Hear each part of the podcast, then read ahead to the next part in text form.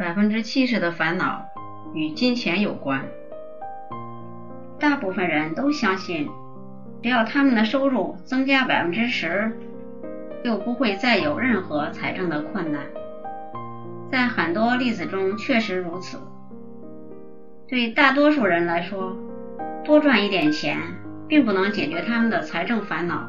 事实上，我经常看到，收入增加之后，并没有什么帮助，只是陡然增加开支，增加头疼，使多数人感觉烦恼的，并不是他们没有足够的钱，而是不知道如何支配手中已有的钱。大多数人，并不是指你而言，指的是你姊妹和表兄弟。他们的人数可多了。如果你我渴望避免负债以及避免金钱烦恼，我们就必须和一些公司一样，我们必须拟定一个花钱的计划，然后根据那项计划来花钱。我们如何展开预算和计划？管理我们今天的原则是什么呢？以下有十一条规则。一，把事实记在纸上。你我也一样，必须去弄个本子来，开始记录。记录一辈子吗？不，不需要。至少在最初一个月，要把我们所花的每一分钱做准确的记录。如果可能的话，可做三个月的记录。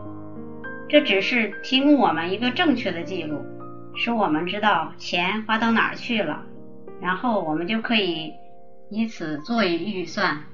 二，拟出一个真正适合你的预算。预算的意义，真正的意义在于给我们物质安全感。从很多情况下来说，物质安全感就等于精神安全和免于忧虑。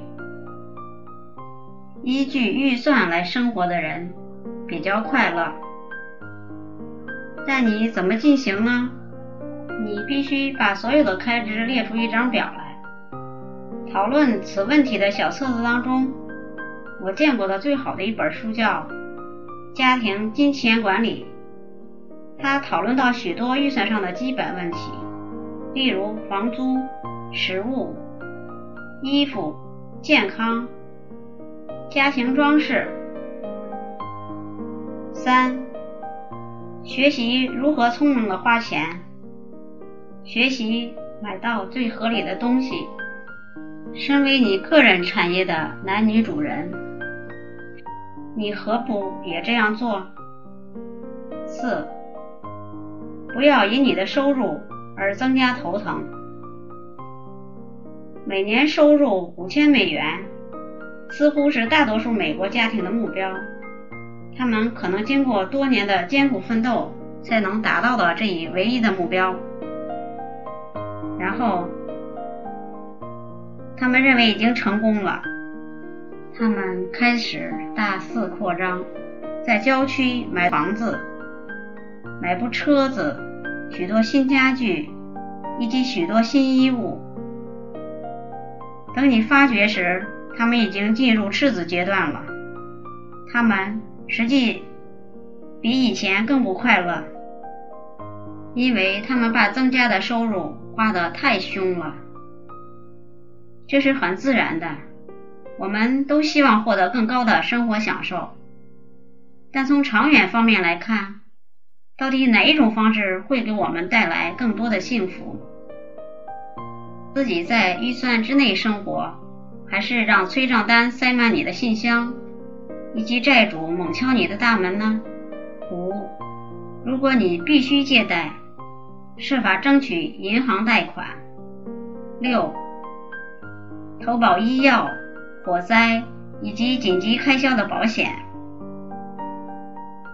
对于各种意外、不幸及可意料的紧急事件，都有小额的保险可供投保。你不妨为自己投保一些主要的意外险，否则万一出事，不但花钱，也很令人烦恼。而这些保费的费用都很便宜。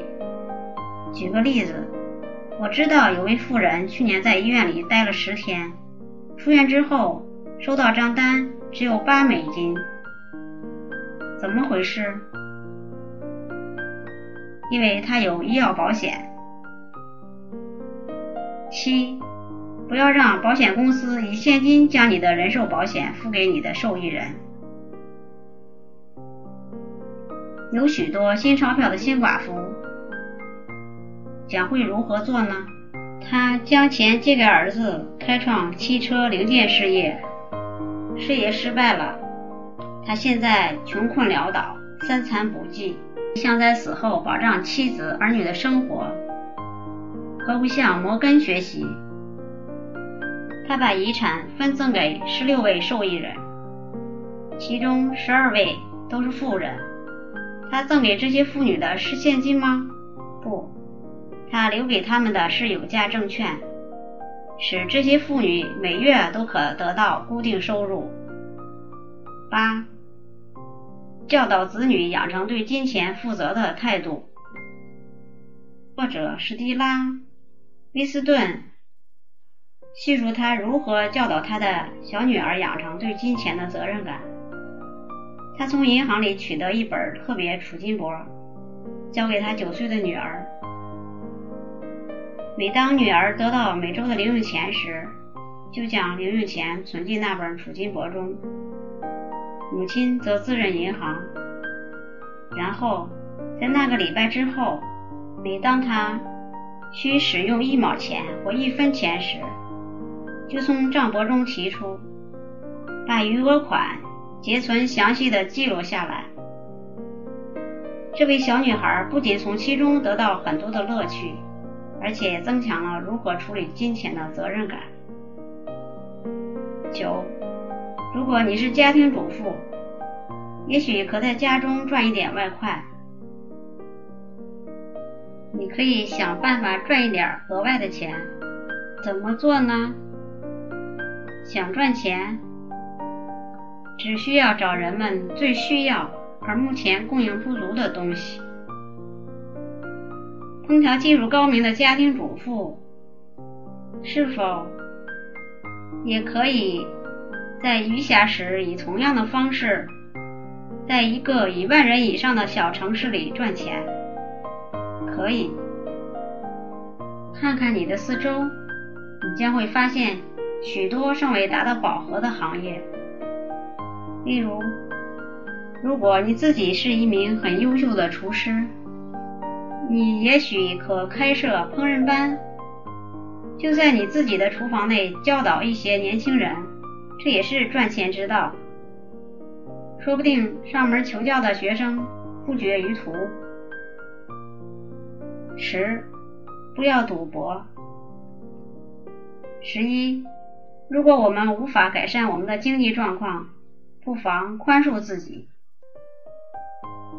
如果我们不可能改善我们的经济状况，也许我们可改进心理状态。记住，其他人也有他们的财务烦恼。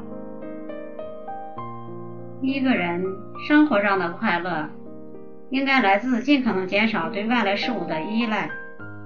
如果你一直觉得不满，那么即使你拥有整个世界，也会觉得伤心。要想减少烦恼，原则是不要总是为工作和金钱发愁。卡耐基金言：人类百分之七十的烦恼都跟金钱有关，而人们在处理金钱时，却往往意外的盲目，令多数人感到烦恼的，并不是他们没有足够的钱，而是不知道如何支配手中已有的钱。